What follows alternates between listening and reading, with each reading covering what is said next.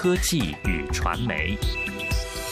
各位听众，你们好。文飞是法国艾利欧国际传媒公司总裁，还创立了法中双语网站，担任主编工作，同时担任海外华文媒体联合会的副会长的职务。您了解法国媒体运作，也熟悉法国中国媒体情况，请听法广对文飞女士的专访。文飞您好，您在法国留学，获得了文学博士学位，您也参加影视媒体和平面媒体的工作，成立了法中网站，请您。您介绍一下法国华人媒体的历史情况和现状好吗？好的，主持人好，呃，罗拉你好，呃，很高兴能够在法广借这个平台介绍一下这个嗯主流媒体和华文媒体的一些情况。嗯，我呢是原来在国内呢主要是学新闻专业，毕业以后一直在湖南省的电视台工作。八九年留学来到法国以后，差不多是应该是零三年。我们自己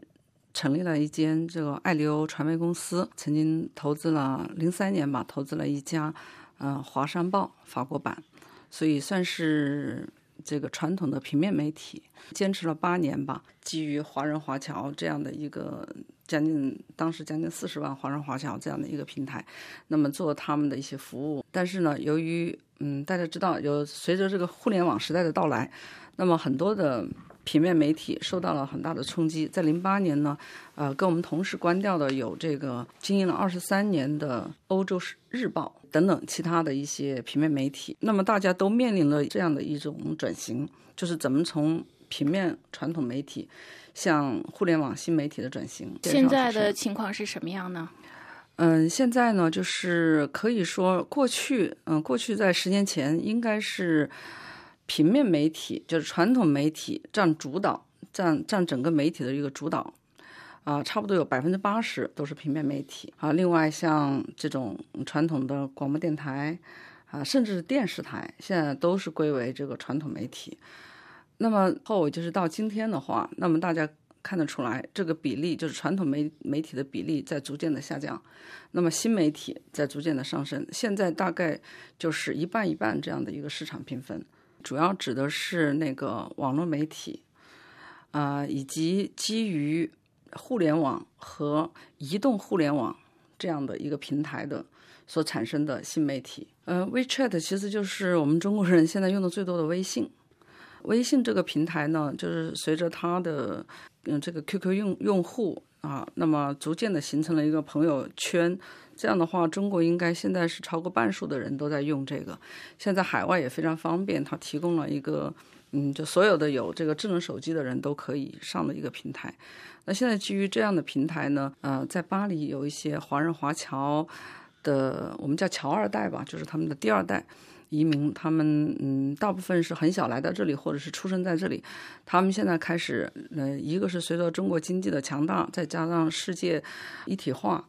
那么，在尤其在借助了这个移动互联网以后，世界几乎是扁平的。那么，嗯，只是有我们跟中国之间只是有六小时或者七小时时差而已，但是在其他方面几乎没有障碍了。他们基于这样的一个形式下呢，他们做了一些，呃，其实严格意义上应该算是自媒体，就是说它可以是个人，也可以是几个人形成的一个公司，那么去运营这样的一个微。微信的公众号，这个公众号呢，它可以，比方说做成一个华人生活圈呢，或者是做成一个，嗯，像有个温州朋友，他就做成一个吃喝购巴黎，比方说这样的一个一个圈子。那么他们大部分是用这样的一个形式。在运行，您觉得就是新媒体对传统的记者的工作有什么挑战吗？其实这个也是可能全世界都有这样的问题啊，不只是我们华文媒体或者是我们的法国的传统媒体。嗯，传统媒体，因为我是从一个传统媒体出身，然后又现在又在涉足到新媒体，啊，一路走过来的这么一个嗯一个传媒人，所以我认为传统媒体的媒体工作者都受过了非常专业的训练。呃，首先我们要读传媒大学，要读新闻系。那么四年的专业训练下来，使得我们可能会对从事记者这个行业，那么有一种神圣的职责感，就是有职业道德。但是它毕竟是面对一个大众，它是个大众传媒，传播给的是所有的人，所有的受众。那么在这方面，我们是有严格的训练和严格的要求的，包括我们的新闻记者也是经过了良好的训练的。所以，我们可能发表文章也好，或者是发表一番评论和言论也好，我们会对自己的职业负责，甚至是对，甚至从新闻的公正，嗯，就是它的公正方面，我们会有非常好的底线。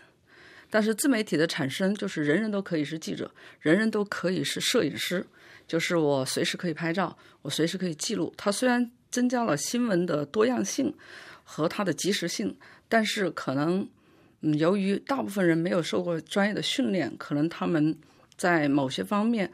啊，会制造一些假新闻啊，人家来点赞啊，让人家来跟贴啊，它都是一个新事物的出现，它都有好的一面和不好的一面。非常感谢文飞女士接受科技与传媒节目的专访，也感谢仍达当的技术合作。我们在下次节目中再会。